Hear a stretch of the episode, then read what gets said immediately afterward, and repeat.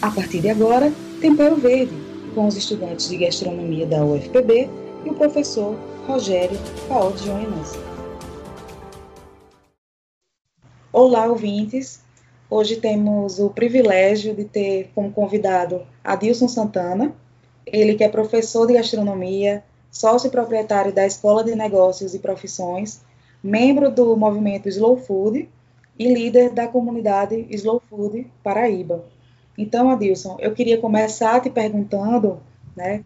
Claro que você vai fazer uma apresentação breve sobre você, sobre o seu trabalho, mas de que forma nós podemos construir uma relação mais responsável com o meio ambiente a partir da alimentação? E o que você entende por comida de verdade? Ok, Flora. Gente, boa noite. Muito obrigado pelo espaço. É muito bom estar nesses espaços virtuais ou físicos, né?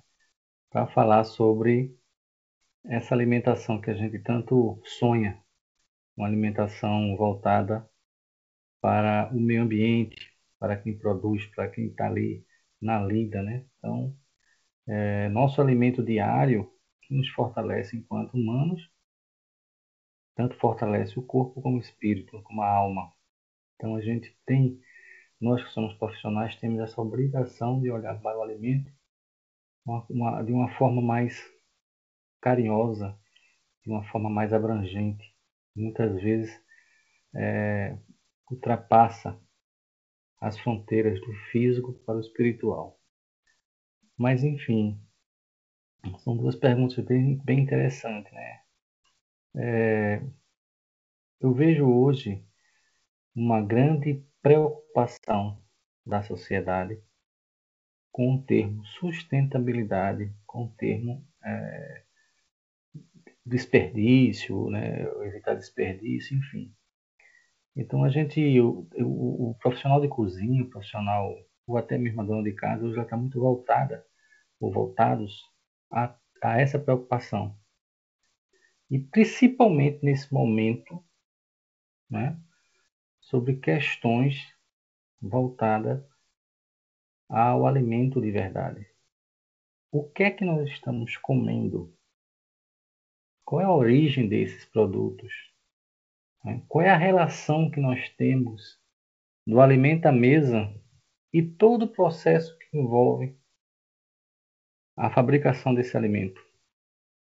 Exemplo do pão. O que é que envolve o pão? O elemento principal do pão é o trigo. De onde é que vem esse trigo? Né? Então a gente sai do âmbito fechado do que era um cozinheiro ou um profissional, ou até mesmo um simples comensal, né? do ambiente fechadinho, do quadradinho. E hoje em dia a gente começa a questionar, principalmente nesse momento aí pandêmico, né? De onde vem nosso alimento? Como é que ele é plantado, como é que ele é tratado, como é que ele é colhido e como é que ele chega à nossa mesa, como é que ele é transformado. Então a gente começa a construir essas relações em torno desse alimento. E aí começa a se aparecer vários questionamentos.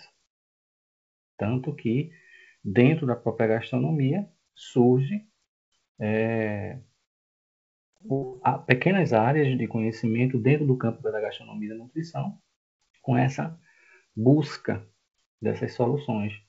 A comida funcional, a comida vegana, vegetariana. Então, uma série de fatores que vêm ao, ao longo do tempo transformando nossa alimentação.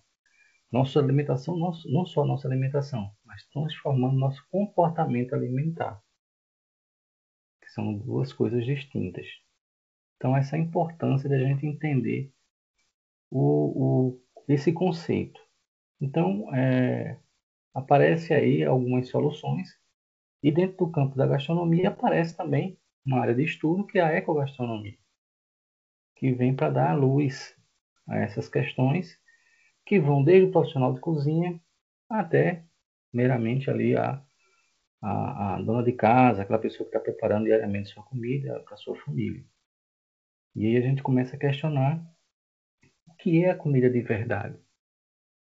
Né? Então vamos dar um exemplo voltando para o pão. Né? agora dia 10 de junho, está para ser aprovado, aprovado, desculpa, uma, uma liberação de um novo tipo de trigo, semente, para ser plantado aqui no Brasil.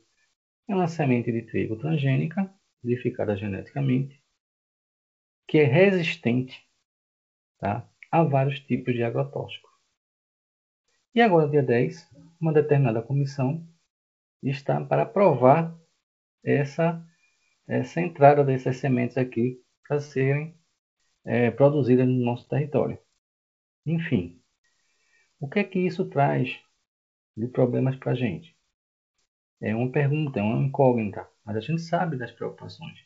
Primeiro, o que é a comida de verdade? O que é você fazer um pão em casa? O que é que você sentir o cheiro do pão? Testar, to, tocar nessa massa, sabe? Fornear esse pão.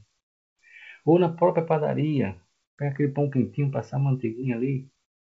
Mas o que você está, né, se passar, caso esse projeto for, for, for aprovado, como é que nós vamos nos questionar nesse sentido? Nós somos os maiores, os maiores consumidores de pão francês né, no Brasil. Né? Então, aliás, no mundo. Então, é um pão que, que, que todos nós temos esse hábito cultural, a essa hora assim, de buscar o pão para comer agora, na hora do café, da janta, e amanhã logo cedo. Imagina a gente estar tá consumindo essa comida que não é de verdade. Vamos ser sinceros. Uma semente que vai dar um, que vai dar um fruto, que vai dar lá uma, uma, uma nova semente modificada para ser resistente a um veneno. Vocês acham que isso está certo? Qual é o malefício disso? Saúde humana e a saúde ambiental. De cara. Isso ao longo do tempo vai afetar o quê? não só a, a, a nossa saúde, mas também esses venenos que agora só nesse, nesse momento agora foram para mais de 493 tipos de agrotóxicos aprovados. Então, voltando à sua segunda pergunta sobre o que eu acho sobre o conceito de, da, da comida de verdade, é justamente a gente começar a entender toda essa cadeia produtiva faz parte da nossa profissão entender como é produzido o alimento. Existe uma diferença muito grande entre commodities e comida de verdade. Né? E o que chega à sua mesa transformado. Então, é um momento que a gente entra para debater, para discutir, para levantar novas soluções. E a gente tem como, como minimizar esses efeitos. É uma guerra, é uma briga de lados né, que a gente sabe que o mais fraco sofre. Mas o mais fraco é a base. É a base que consome. E essa base, quando começa a ficar instruída, quando começa a entender os processos, ela tem um poder de libertação. Então, a gente volta a, a escolher ou ter preferências pelaquela comida da vovó, dos nossos antepassados, por uma questão de sobrevivência. Entende? Então, é, a comida de verdade nada mais é do que a sua escolha. Porque você tem o poder de decisão. Se você quer continuar comprando na prateleira do supermercado, parte da sua, da sua, da sua feira semanal ou mensal, ou você quer frequentar mais feiras orgânicas, mais feiras de agricultura familiar, onde você tem contato direto com o produtor e com os produtos originários da agrobiodiversidade, que nosso país é tão rico nesse tema. Bom, é, gostaríamos de saber por que você defende que o consumo de alimentos deve ser de forma justa, limpa e sustentável. Nós defendemos essa, essa frase, eu acho essa frase né? Tá tão bacana, o alimento que você falou, o alimento justo, né? O alimento bom. Por que, que a gente defende? Dentro do alimento bom, tá? É um alimento que tem que o, o agricultor, um agricultor tradicional, ele produz um determinado tipo de cultura onde ele não acelera processos. Então, se ele planta um feijão, ele planta dentro de um contexto tradicional, é praticamente ancestral, que é o milho, que é o girimum e o feijão. Essa é a primeira base. Isso é, isso é, é ancestralidade pura. Por quê? O grão do milho, quando germina, sobe, fica vertical. É o suficiente para o feijão nascer, e como o feijão é de rama, ele vai subir pelo pé de feijão. E a abóbora girimum tem folhas largas que vai manter a umidade do solo. Entende? Então, ele não acelera processos. Ele não trabalha com monocultura. Ele trabalha com cultura, com diversas culturas alimentares. E consociando, combinando. E esses saberes são ancestrais. Então, isso é resultado de um alimento bom, que não houve processos acelerados de maturação, que não houve processos acelerados de germinação, que não houve queima, carbonização, entende? Então, esse é um alimento bom, né? Um alimento limpo, porque ele não trabalha com agrotóxico. Um produtor que tem essa consciência, que isso resulta no nosso consumo também consciente, eu estou falando de uma ponta para chegar na outra, né? Ele é um produtor que trabalha produzindo seu próprio veneno. É interessante, que até aprendi a fazer, eu fiquei é, lá no, no sítio desse colega, é urina de vaca com pimenta malagueta, com mastruz, algumas ervas que eliminam cheiro, sabe? E aí bota para fermentar num, num, galão grande assim, durante 5, 6 dias, e aquele, aquele chorume vai para as plantas. E aquilo afasta inseto, lagarta, percevejo, cochonilha, aquilo vai, vai afastando. Agora é fedorento. Mas, enfim, é a forma que eles têm de produzir seus defensivos. São defensivos orgânicos, naturais. Então, isso a gente chama de alimento limpo. E o alimento justo é justo para você que está comprando e para quem está produzindo. E na minha fala anterior com Flora, eu falei sobre essa questão da preferência, de você é, é ser livre para opinar entre uma prateleira de supermercado ou uma feira de agricultura familiar. Porque nesse processo você elimina o atravessador em muitos e muitos casos, principalmente para o básico que a gente compra em casa. Então você imagina, você tem um alimento bom, que não sofreu alterações, que respeita a sazonalidade, um alimento limpo, sem agrotóxico, e um alimento justo para quem produz, para quem compra e para quem transforma. Ah, mas isso é tão romântico? Isso é possível? Isso já é possível. É o que mais a gente vê hoje em dia. São essas tendências e essas preferências. Quando eu chego, eu não sou daqui, tá? Eu sou de Recife. Estou aqui há 12 anos. E quando eu chego aqui, só existia duas feiras de, de agroecologia aqui. A do... A feira na quarta-feira do Shopping Sebrae e a da UFPB na sexta-feira. Hoje, quantas feiras dessas já se apresentam aqui em João Pessoa. São várias, inclusive o centro, a SECAF.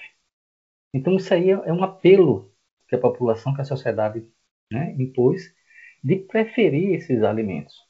Então está aí na prática onde a gente pode consumir, onde a gente pode comprar esses alimentos. Não só alimento natura, tá? Lá existem vários tipos de alimentos já processados, mas de forma mais natural. Então, eu defendo essa essa frase tão. Até dentro do próprio Joe Food a gente fala que é uma frase muito romantizada. Alimento bom, limpo e justo, né? A gente fala que isso é até difícil de implementar. Mas não, a gente no nosso cotidiano já se tornou fácil.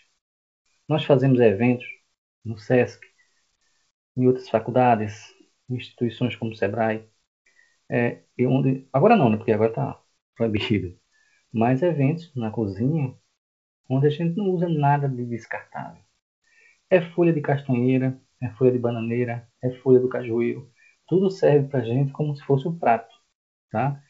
É folha de chaia para fazer enroladinho, é folha de, de deixa eu lembrar aqui, é, capeba, que é uma punk, para fazer os charutinhos. Então, voltando, nós temos uma grande agrobiodiversidade. Tá? Então a gente precisa explorar mais esse, esse novo conceito, embora antigo, mas para muitos da, da, da, da área de cozinha é um conceito novo. Olá, Dilson. É, eu me chamo Maísa e eu gostaria que você nos explicasse o que é deserto alimentar e como ele está relacionado à desigualdade e à falta de acesso a essas comidas de verdade. Oh, pergunta bacana. O que são desertos alimentares? Na verdade, não são espaços é, que a gente pode dimensionar com, digamos assim, né, daqui a 2, 3, 4 quilômetros. Não é bem assim. Os desertos alimentares são distâncias onde as pessoas, pelas suas preferências ou pelas, pelaquilo que está né, mais próximo, ou pelaquele alimento que a condição financeira proporciona, é o resultado desses desertos alimentares.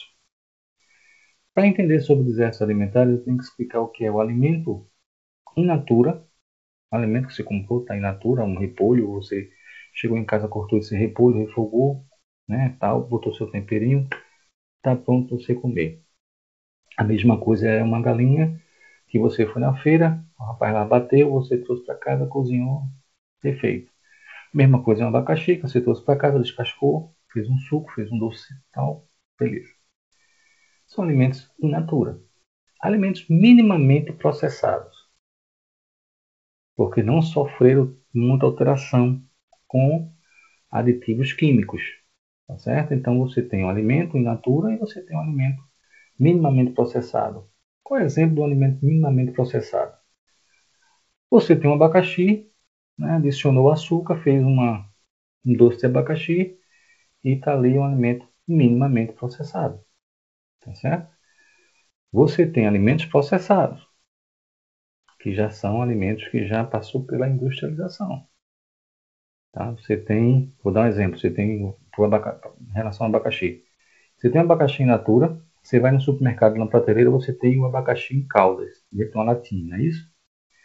E um alimento ultraprocessado, esse já é dentro dessa, desse, desse exemplo do abacaxi, é esse suco em pó com cheiro e gosto de abacaxi.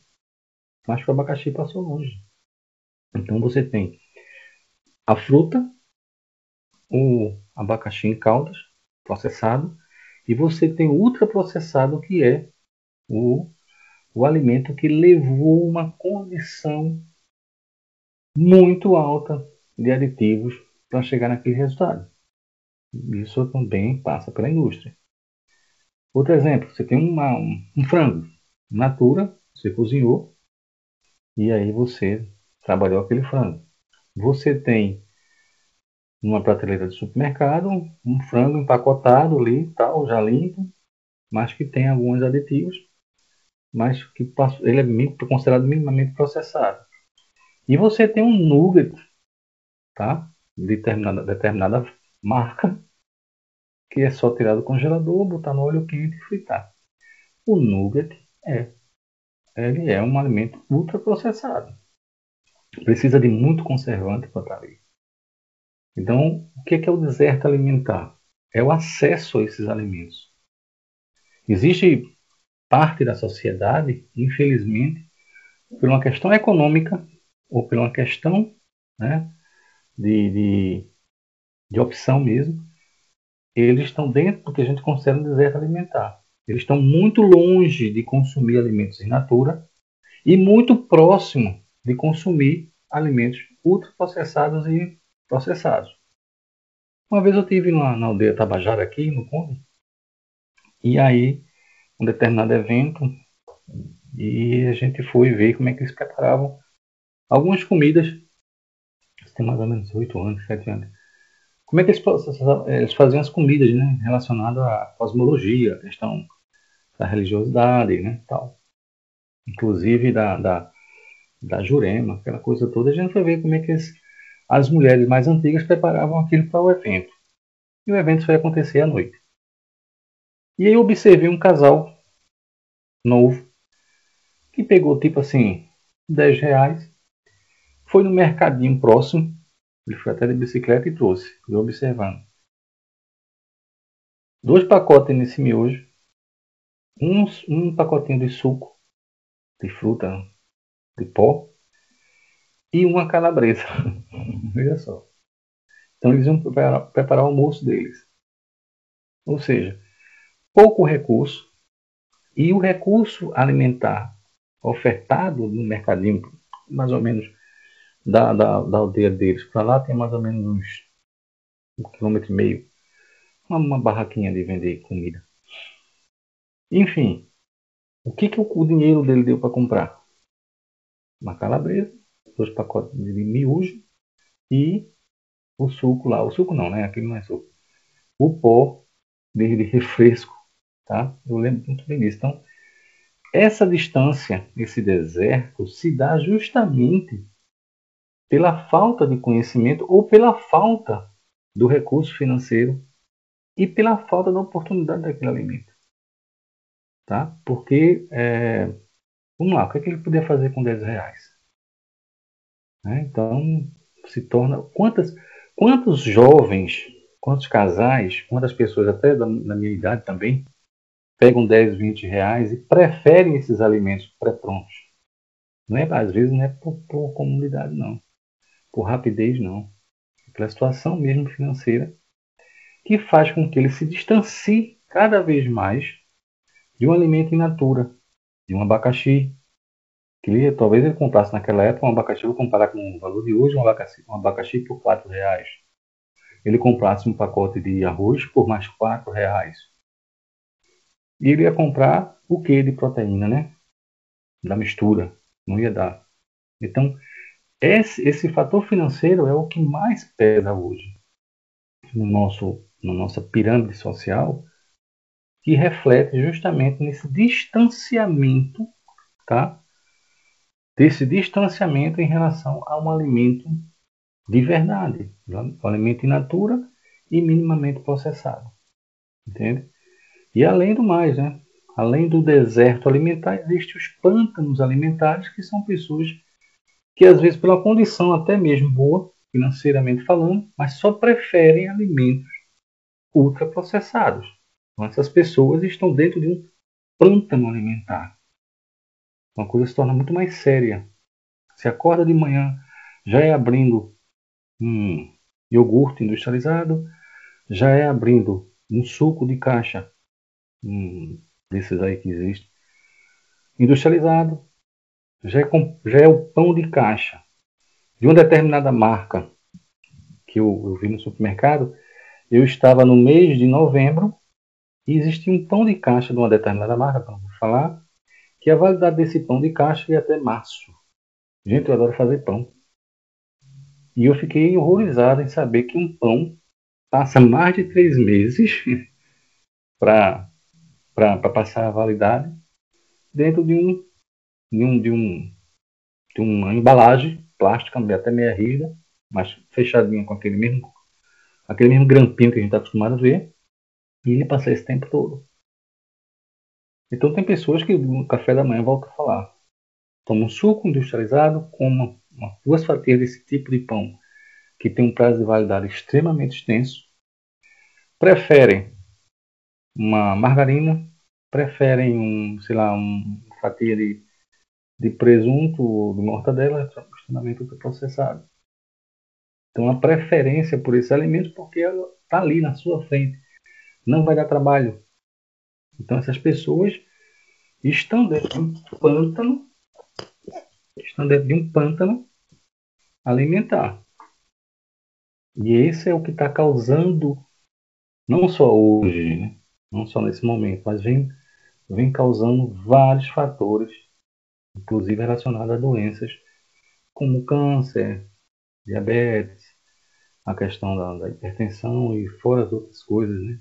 principalmente debilitando uma geração né, de, de, brasileiros, onde a gente cada vez mais vai perdendo nossas defesas do organismo, muitas delas em, em, relacionadas à má qualidade do nosso alimento.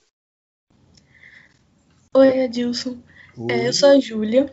Eu queria que você falasse sobre as comunidades agroecológicas e os, hum. povos, e os povos, né, que são guardiões, detentores dos saberes e dos sabores tradicionais. E por que é tão importante que a gente valorize as favas, os feijões, milhos, arroz vermelho, todas essas, essas comidas. Que legal, bacana. É, se me permite comentar, eu a semana passada fiz um trabalho junto com a jornalista lá de São Paulo, que ela veio fazer algumas pesquisas aqui relacionadas à nossa cultura alimentar. E ela entrou em contato comigo porque viu lá no meu Instagram fotos bem bacanas do arroz da terra, de milho. É, tá, beleza. Não, tudo bem, passei para ela. E hoje ela me trouxe esse o resultado desse trabalho incrível, incrível. Vou passar para fora e fora passa para vocês. Mas enfim, fala justamente o resultado dessa sua pergunta, né, que eu não tenho nem como mostrar aqui agora, mas é uma pergunta muito fascinante. É, essa, essas comunidades produtoras, elas vêm é, de, uma, de uma tradição centenária que vem passando de geração para geração, que é guardear sementes. E aqui na Paraíba esse, esse, essa cultura é muito forte, tá? porque você tem uma variedade imensa de vários, de vários insumos. Mas talvez o que eu não consiga nem citar aqui seria né, os faceulos, que são os feijões, e as favas. É incrível a diversidade que nós temos aqui na Paraíba. Nunca mais de 230 tipos de favas registradas. E eles têm uma maior preocupação. A, a sabedoria deles tradicional é tão, tão interessante que quando eles vão produzir uma fava a raio de sol, eles preparam a terra, produzem a fava a raio de sol e mantêm uma distância da outra cultura, de um outro tipo de fava, e no meio eles colocam o milho, o como é que posso dizer, folhagem, né, como alface, outro tipo de, de situação. Por quê? para que o vento e os insetos polinizadores não tragam o pólen da flor da, da fava X e misturem com a flor da fava Y, mantendo e preservando aquela, aquela cultura daquela fava raio de sol, uma fava crioula que vem de geração a geração. Incrível que quando eu, tive, eu estive a primeira vez em Remígio, eu fui para uma zona rural que é um assentamento Osiel Pereira. Depois vocês procuram saber quem foi Osiel Pereira. E esse, nesse assentamento, é, a história é muito bacana. Eles falaram para mim o seguinte: na época dos coronéis, não é isso? As terras foram tomadas naquela região. Não só naquela região, mas boa parte do Nordeste passou por isso. E aí passa-se geração em geração no momento dos coronéis, o coronel sabia que a seca brava chegava sempre 5, 5 anos ou 8, 8 anos, e aí ele armazenava os seus estoques de feijão preto, feijão macaça, farinha, né? e algumas outras poucas sementes. Para quê? Porque ele sabia que, como ele tomou aquela terra, mas deixou o verdadeiro dono lá trabalhando para ele. Então, se ele produzia, sei lá, 10 sacas de feijão, então 7 sacas ou 6 sacas ia para a casa grande, para a casa do coronel, naquela época, né?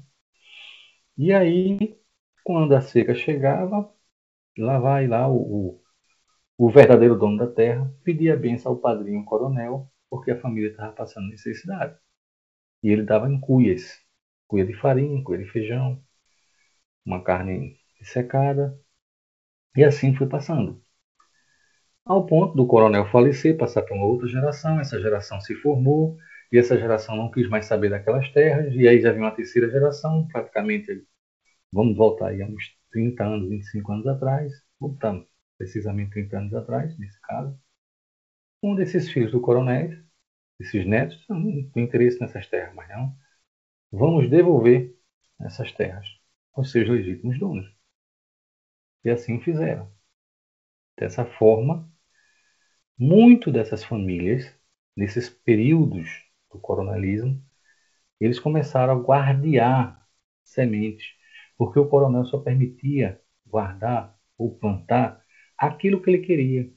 E uma forma de você se rebelar contra isso era você guardear o que a gente conhece hoje com essa diversidade de fala que nós temos, que é a raio de sol, que é a cavalo rachado, que é a, a, a deixa eu lembrar, essa semana eu preparei a feijão branco miúdo, o feijão branco garrudo, o feijão curgutuba azul, uma variedade incrível de feijões e favas, uma variedade incrível de mandiocas que nós temos também.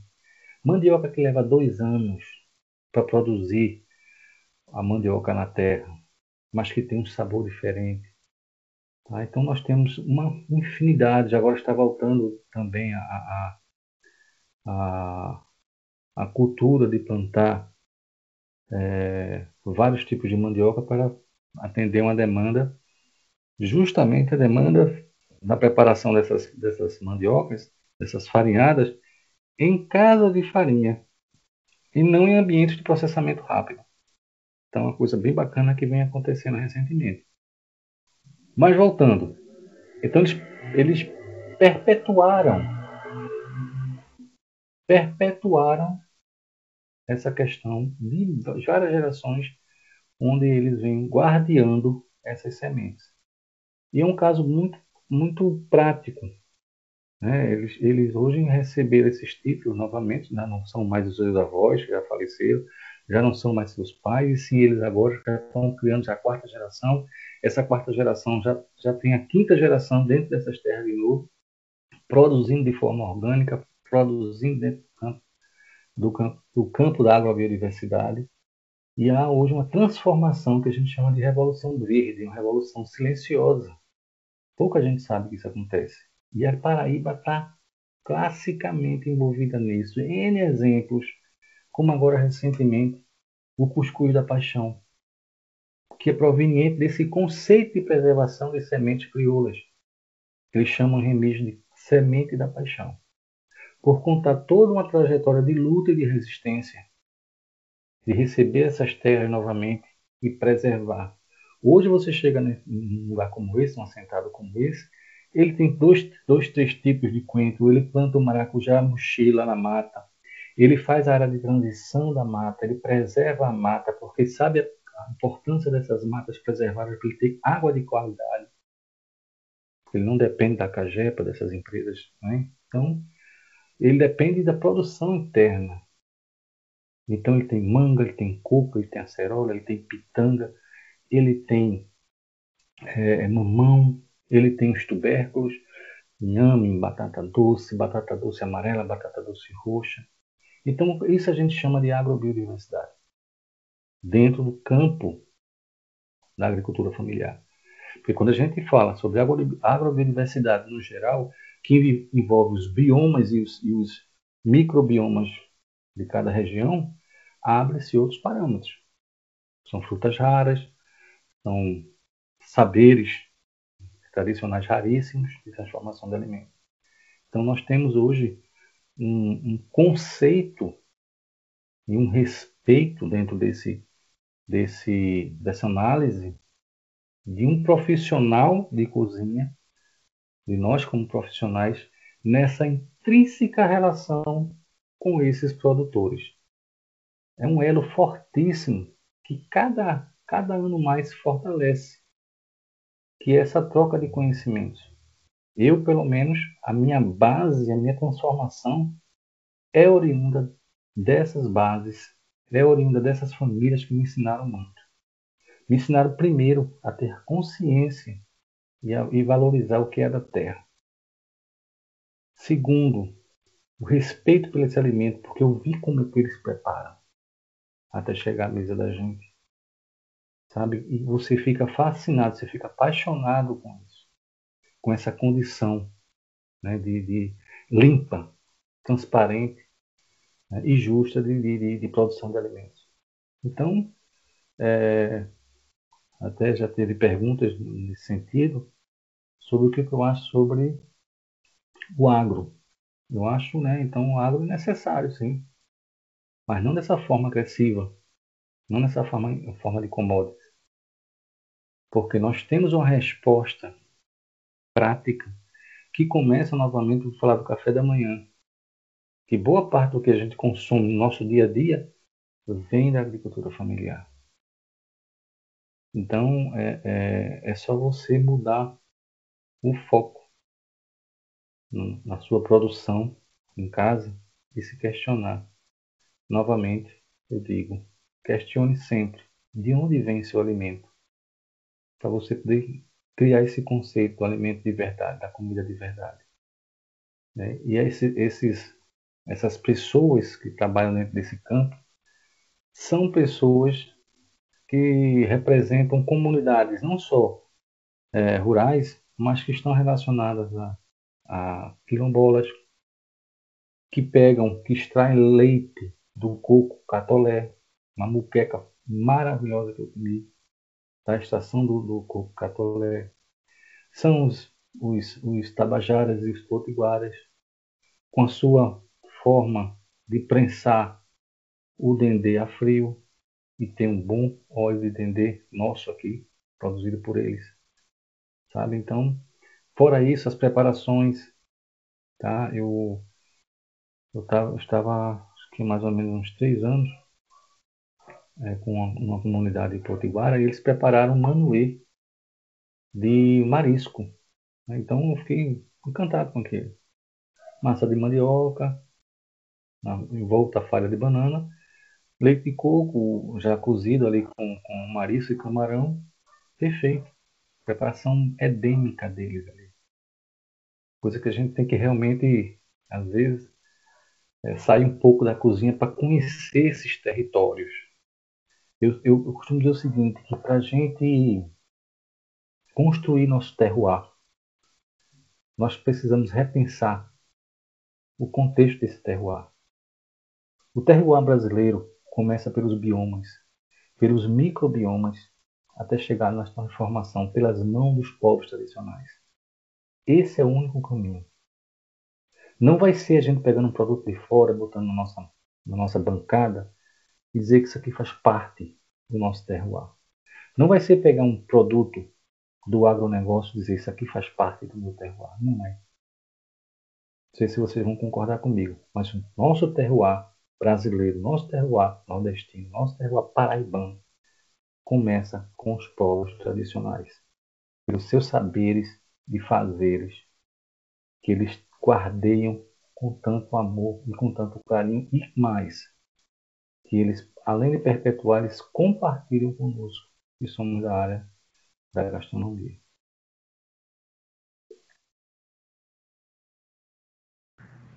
É isso, né? Eu também compacto com essa mesma ideia, que a gente precisa valorizar os alimentos, a gente precisa é, sair dessa caixa de que só tem poucos tipos de, de vegetais, de legumes no, no, nosso universo de supermercado. A gente precisa explorar né, os territórios. Então, essa é a mensagem né, que a gente precisa, enquanto profissionais de gastronomia, que a gente precisa passar para a sociedade, né, de uma forma geral de conhecer o produto e de usar e extrair óleos, né, do, dessas frutas e, e oleaginosas, enfim.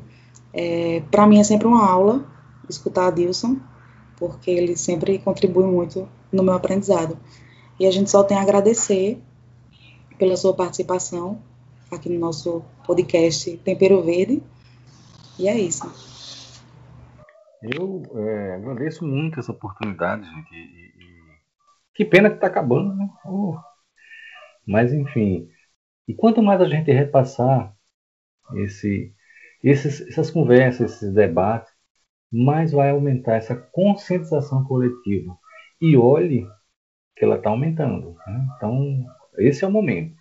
Esse é o momento da gente questionar essa, essa, essa nossa relação com o alimento de verdade. Eu deixo aqui meus agradecimentos, Flora, muito obrigado pelo convite.